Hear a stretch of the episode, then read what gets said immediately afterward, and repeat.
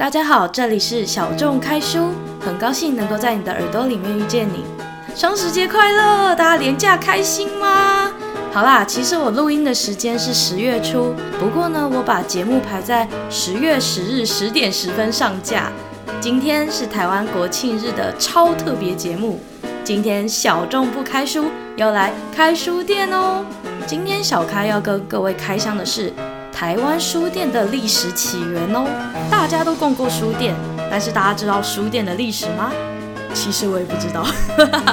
但是身为一个 podcast 主持人，尤其是台湾第一个以小众书籍开箱作为使命的节目主持人，我的自尊心不允许我不知道书店的历史，所以呢，我就找了很多有关书店的历史资料，今天来跟大家冷知识开箱一下。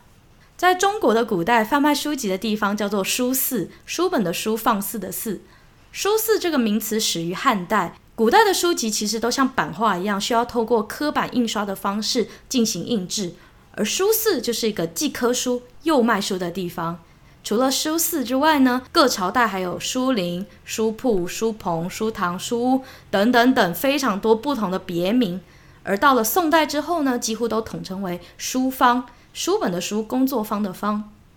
早年书籍其实是一个非常珍贵的物资，几乎可以说是有钱人的专属。所以古代的文盲其实非常的多，拥有知识，然后能够去考科举考试的人，基本上就就是一举成名天下知。而这个知识呢，也成为了有钱人的专属。印一本书的成本因为非常的高，所以不可能只有卖新书的人，还会有什么样的商人呢？就是收购以及交换旧书的商人。那其实除了书坊之外，还有一个字也是出现在宋代，叫做书局。书局大家应该就听过吧？大家都知道，就是贩卖书籍还有文具的地方嘛。不过呢，在古代它其实是指称中国古代有官定刊书刻书之处。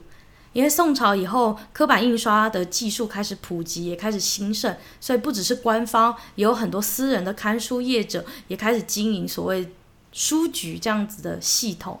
那这个书局呢，跟我们现在书局比较不一样的地方是，我们现在书局就是比较主主要是以贩售为主，可是以前它没有像跟出版业这样子分工这么的精致，所以呢，其实以前的书局不只是贩售，他们也有做出版的工作。讲完中国的历史，那就让我们来谈谈台湾吧。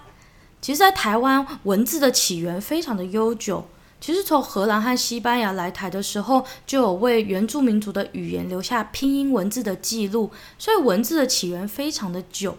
可是如果要谈到汉字，也就是我们现在使用的繁体中文的书籍贩卖的话，这个起源可以追溯到西元一六六一年明末沈光文来台湾这个历史。明末清初的时候，这个沈光文就来到台湾了。根据台湾文化部《台湾大百科全书》索引的资料，这个沈光文呢，他大概是出生于一六一二年，然后他卒于一六八八年。他的字是文开，号思安，是个浙江人。他年轻的时候就饱读诗书。啊，如果他是生活在安定的朝代的话，应该就可以好好考个科举考试，然后享受荣华富贵之类的。不过很不巧的，他正好要学有所成、报效国家的时候，吴三桂一六四四年引清兵入关，所以呢，当时三十几岁的沈光文呢，他就无法坐视不管，所以就投入了反清复明的抗清行列。他还曾经在南明鲁王的时代，也就是大概一六四六年的时候，为这个苟延残喘的末代明朝效力了一段时间。不过很可惜的是，他虽然有一片忠心义胆，不过清朝的势力实在是太庞大了，所以明朝已经在广东支撑不住，所以越来越往南，越来越往南，最后也是被逼到台湾。沈光文那个时候就只好回到福建。然后回到福建那段时间呢，其实是有清朝的官兵有游说他要投降，而且那个时候就有一个很有名的总督，就两广总督李帅泰就有派人劝说他。不过沈光文就是一片忠心，所以他也没有理会他的意思。不过呢，他跟台湾的台湾情未了呢，是始于他要坐船到泉州。你要知道那个时候是没有高铁和捷运，所以什么都要坐船，而且一搭就是几个星期、几个月。沈光文就是在。就是好像是从福建还是广东，就是他们要往泉州的路上的时候呢，就不小心遇到了台湾最不陌生的，就是一个叫做飓风的东西，非常的可怕。他们那一艘船呢，就因为遇到了飓风，一路就漂泊到了台湾。我想沈光文大概这辈子都不知道自己会死在台湾，不过命运就是要让他来到这边。关于沈光文抵达台湾的时间点，有人说是在荷兰统治时期，不过也有人说是郑成功收复台湾之后。据就是历史的记录来说，好像沈光文其实是有受到郑成功的礼遇的，是有给他一些很好的待遇。可是呢，呃，大家都知道沈光，呃。就是郑成功有一个儿子，是一个叫做不正经的正经，就是他有个儿子叫正经。然后大家就是有读历史的话，应该就知道，呃，正经其实有个奶妈有过一腿，所以他常常被我们就是历史老师说不正经的正经这样。不正经的正经呢，因为有听信谗言，所以呢，沈光文有遭遇郑成功的儿子。震惊的打压，因为郑成功后来就去世了，所以他就有受到这个儿子震惊的打压和压迫，有逃到罗汉卡去隐蔽。后来呢，他就后来就是呃因缘际会之下，就到了木家溜社。木家溜社是在哪里呢？就是现在的台南善化。那他来到台南善化之后，就开始开馆教授知识啊，就像私塾那一类的东西。然后他就去教授一些台湾当地的平埔族我们的汉人文化。他对台湾的汉化非常的有成就。康熙二十二年，也就是大概西元一六八三年的时候，台湾就正式成为了清朝的版图。那个时候，沈光文就在大概那个年代呢，就成立了一个叫东瀛诗社的一个诗社。虽然沈光文为台湾汉文化的引进以及就是台湾古典书籍的引进有着非常重要的历史角色，可是真正要说到台湾书店产业的发展，必须要讲到日治时期。台湾目前研究日治时期书店及出版业的文献并不多，不过呢，在当时，呃，留下了一些记录，就是台湾的书店进口书大部分都是日文书，只有少量的汉文书可以存活，并且在那样的殖民统治之下，呃，汉文书必须以不违反大日本帝国政策的前提之下，才能够少量的存在，而且大部分他们进口之后，也只能在古本店这样子的古文书店当中去做贩售。那根据文讯杂志社二零零七年所编辑的《记忆里的幽香》当中，他们有记录了一九二七年日治时期台湾商工名录。当时台湾的零售书店只有三十多间，而且大部分都是贩售文具或杂货，而台湾人专营的书店只有记载六间，非常的稀少。那目前就是比较大规模有被记录下来的，就是一九二二年嘉义所成立的蓝记书局，而这个蓝记书局呢，就见证了台湾出版业自日治时期到现代历史过程的所有的文献记录。蓝记书局的蓝是兰花的兰，记是记得的记。这个书店以出版和经销中文图书为主要的营业项目，而且也有贩卖旧书和行销一些书籍的买卖。蓝记书店在日治时期就有在就是小报上面刊登广告这样的记录，而且还为自己的出版品附上就是出版的目录，还提供邮购服务。呃，你可能会觉得说，呃，邮购服务怎么听起来好像很老派？你要记得哦，那个时候是。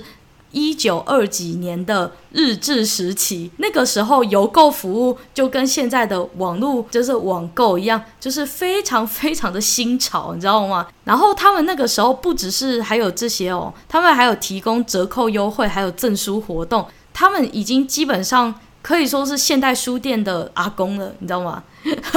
我觉得，我觉得现代的那个成品书局真的要叫蓝记书店一声阿公。呃，或者是叫他们阿奏，因为他们在日治时期一九二几年的时候就已经有这些我们现代都有的这种行销手段，所以它等于说是台湾现代书店的一个始祖啦。那在当时呢，他们就是在日治时期那个时候，他们甚至出版了汉文书籍、台语书籍，甚至还有一个叫台语词典。我现在都没听过什么台语词典，他们那个时候就已经出版了所谓的台语词典。要记得哦，那个时候是日治时期，诶，那个时候是大日本帝国主义的时期。他们在这样子的一个殖民统治之下，还去出版就是属于汉文以及台语的书籍。我觉得他的勇气跟现在在香港出版用港人粤语白话文骂政府的这个书籍是差不多的，有 guts。在一百年前啊，大家一百年前真的是非常厉害，很有胆量了。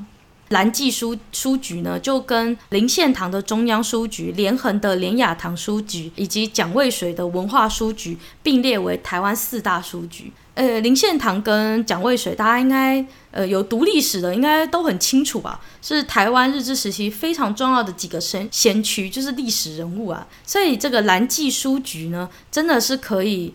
可以称之为就是历史洪流中的就是经典书局这样子。不过很遗憾呢，虽然这个具有非常重要历史地位的蓝记书局这么的重要，可是呢，它在历经八十二年的岁月之后，因为阅读习惯的改变，然后网络和连锁书店的冲击，所以呢，它在二零零四年就正式的歇业。那这一间台湾第一间现代化的出版社和书店呢，就正式的走入了历史。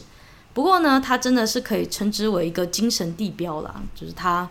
完全的就是一个现代化书店的阿奏的概念，在谈台湾书店历史的时候，一定要谈到的一个书局。台湾光复之后。来台湾没多久的这个国民政府就发现，台湾的民众因为受到日本统治五十年，这个统治之下呢，导致他们只会讲台语和日文，他们的汉文的阅读能力还有书写能力都是不足的，所以必须要重新的再教育。所以呢，原本在大陆的出版社就纷纷的来台湾设置分局，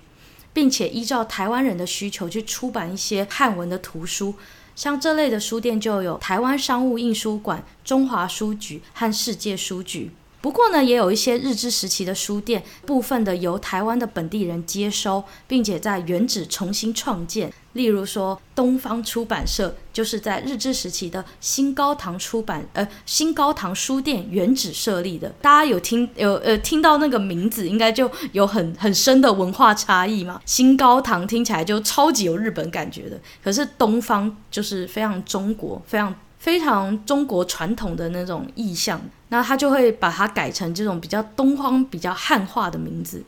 然后当时呢，其实台湾有一些日本籍的私人藏书家，他们因为就是战争结束之后要赶快回到日本，所以他们就把这些大量珍藏的书籍，可能赠予给图书馆，或者是割爱给台湾的藏书家，贱卖给旧书摊，然后换成钱。结果呢，这些日本人留下来的书呢，就成为孤岭街旧书摊的丰富的书源。所以，即使到现在，有很多流通在台湾的一些二手书，或者是一些非常看起来非常非常非常老旧的那些旧书摊里面，甚至可以找到一些日治时期末期的书的。一九四七年就发生了台湾人都知道二二八事件，所以呢，台湾其实就在那个时候陷入了白色恐怖，并且就是变成了一个戒严的社会。台湾因此就是禁止了大陆进口的书籍，而且那个时候就是一个身上有毛泽东语录会直接被约谈消失的年代。当时有很多书是透过香港啊这种第三国家去转入或者是偷渡走私到台湾的。其实说起来也很感慨啦，那个时候的香港因为还隶属于英国，所以呢那个时候香港反而是自由民主开放的代表。包括连蔡英文自己都说，他在当学生的时候会去香港买书。可是到了台湾，现在反而是台湾是自由民主、有言论自由的地方，而香港现在却陷入这样的状况。其实会觉得哇，整个历史还不超过一百年，整个就风水轮流转，我会觉得非常的感慨。尤其是看到这样历史的片段，我我会觉得哇。光是看书店的历史，就会发现说，哇，历原来历史的变换是这么的，让人觉得捉摸不定的。啊，这个时候就要提到，就是一九四九年，国民政府就正式的拨迁来台湾。那那个时候，原生的大陆出版业就转型成国际出版的事业体。那像就是台湾的商务印书馆呢，它的股东其实并不是只有在台湾，他们股东分散在中国、台湾、新加坡还有香港，而且他们还在一九九三年成立的国际的有限公司，然后就是经营就是独立出版呐，还有经销以及呃一些呃翻译书籍的进出口等等的，就是他们有很多的业务。呃，不过呢，到了国府迁台之后的十年后，就是社会就开始稳定，所以社会稳定之后，教育及文化的事业就开始发展，而且本土的写作量大增。为什么本土的写作量大增？就是因为懂得文学、懂得文化的人越来越多，受教育的人数呢越来越多，所以才有更多的阅读群众以及写作者可以产生，乡土文学以及反共文学就开始兴起。而且也产生了一些思潮的革命。一九八一年呢，行政院新闻局的统计，不含地下书店和停业的人，台湾已经有两千一百二十三家的出版社。你要想哦，日治时期那个时候只有三十间哦，而且台湾人经营的只有六间，所以就是三十多间。那现在就是在一九八一年呢，它已经出现了两千一百二十三家的出版社，表示说整个台湾的这个出版以及就是翻译书籍的引进都越来越蓬勃发展，可以说是出版业的荣景。不过现在当然就没有啊，现在台湾的出版业就是又开始逐年的下滑，因为大家的阅读习惯改变，看书的人越来越少，所以现在跟当时当然是没有办法同日而语。不过这边讲一个很有趣的现象，就是日治时期他们有在重庆南路设立台湾书籍株式会社，专门印制中小学的教科书，所以呢就吸引了一些书店和出版业者，形成一个重庆南路特有的文化出版事业的聚落。就没想到光复之后，这原本以为政府会去打压的地方，却没有，就是他们。功夫之后，还是延续着这样的聚落，甚至就是开始开展了很多的出版和卖书的书店街这样的人文景观。台大、师大、政大这些周边呢，就是这些学术机构，也就也就是大学的周边呢，也开始形成了主题书店的贩售的通路圈，而且通常都以学术书籍为主。那他们这些学术书籍就引进了各方的思潮啊，然后形成了小众出版以及地下出版社的通路。而且这些主题书店呢，都有他们的目标群众以及客群，并且都自成一格。像现在都还有存在哦。例如说，现在很有名的独立书店唐山书店，以及以外文书为主的敦煌书局，都是当时开始兴起的。那一九九三年，政府就开始对学术书籍松绑。一九九四年，正式的开始让专业的书籍合法进口，结果简体书书店就兴起了。那台大师大附近就有一个很有名的叫做秋水堂的书店，就是专营简体书的书店，而且现在还活得很好哦。一九八一年的六月，远流尔雅户外生活和远景那时候非常有名而且重要的出版社，他们的发行人和总编辑呢齐聚一堂，针对当时的出版市场进行一个叫做“知识之道”的座谈会。在座谈的时候，他们大胆的预测大型书店即将出现，还有一间类似百货公司一样大的书店即将介入出版市场。那他们呢，同时也在那样的座谈中主张，出版业应当引进科学化、企业化的管理模式，让产销流程呢拥有分工以及专业化，如此出版品质才能提高。另外，他们也提到了所谓的书店应该要有都市化及社会化的经营模式，满足不同读者的需求。并且不应放任大量的翻译外文书籍充斥图书市场，使台湾沦为外国文化的殖民地。啊，也不知道该说他们太神了，还是怎么样。那一场预言成真了。在一九八三年，第一家结合图书、服饰、文具的金石堂文化广场就在台北的汀州路成立。而且，就像他们说的，他们以企业化、科学化的连锁经营模式，大量进货，然后压低进货成本，并且公开销售。然后，他们还有就是一个创举，就是宽广的阅读空间，还有会员制的折扣促销主题书展。金石堂就成为台湾大型连锁书的先驱典范。之后就有何家人啊和新学友这些，就是开始逐渐的成立。不过，若要说真正的百货公司式的大书店的话，我们就不得不提到我们的诚品书店大神了。我们诚品书店呢，是在一九八九年的三月成立的。当时董座吴清友先生呢，他其实原本只是想要跟雄狮艺术的廖美丽在仁爱路的国泰大楼租下一个地下空间，想要做就是艺术品展场啊，还有那个艺术书店。结果没想到后来呢，他们就把一楼和二楼的空间就一一起租下来啊，一楼做餐厅，然后二楼做那个扩大经营的书店。而且呢，他们不只进艺术的书，他们还进一些人文思潮的啊，像哲学啊、文学啊那样的书。而且呢，就刻意放在一些明显的位置，让那些呃进走进来的人呢会有兴趣多看两眼。结果没想到，就在那样子的摆放之下呢，形成了成品现在非常特殊的空间美学。而且当时有一个比较特别的二十四小时的经营模式。他们当时做的二十四小时的这个选择呢，让台湾的阅读文化整个刷新三观。没有任何书店在当时做这样的创举。当时他们做了二十四小时的这个阅读书店，就让他们形成了非常强大的卖点。所以今天的成品呢，就成为了就是高级文青必去之地。而且呢，成品现在还去日本发展他们的事业版图。其实他们当时也只是地下的一个小小的展场，还有一个小小的艺术书店开始的。但是他们，他们应该当时在做这个的时候，完全没有想过可以有今天这回事。不过他们就成功了。所以有的时候创业只是需要一个一个热热热的脑袋，然后之后再慢慢的见招拆招，然后慢慢的形成他们现在的规模。好，那最后我想要提到就是一九九五年创立的伯克莱网络书店啊，他跟我同年。那他是华人社会和台湾第一间网络书店，而且他当时就提倡七之十一，就是我们的 Seven Eleven 便利商店店到店到店取货的服务，而且它直到现在都还是我最爱的一个买书的管道之一。呃，顺带一提，统一企业在二零零一年取得伯克莱网络书城的超过一半的股份，所以呢，它也增加了网络购书，就是广告曝光，还有购书使用率也年年的获利成长，成为了网络购书的霸主。哦，我后来才知道，原来它的背后有统一企业撑腰。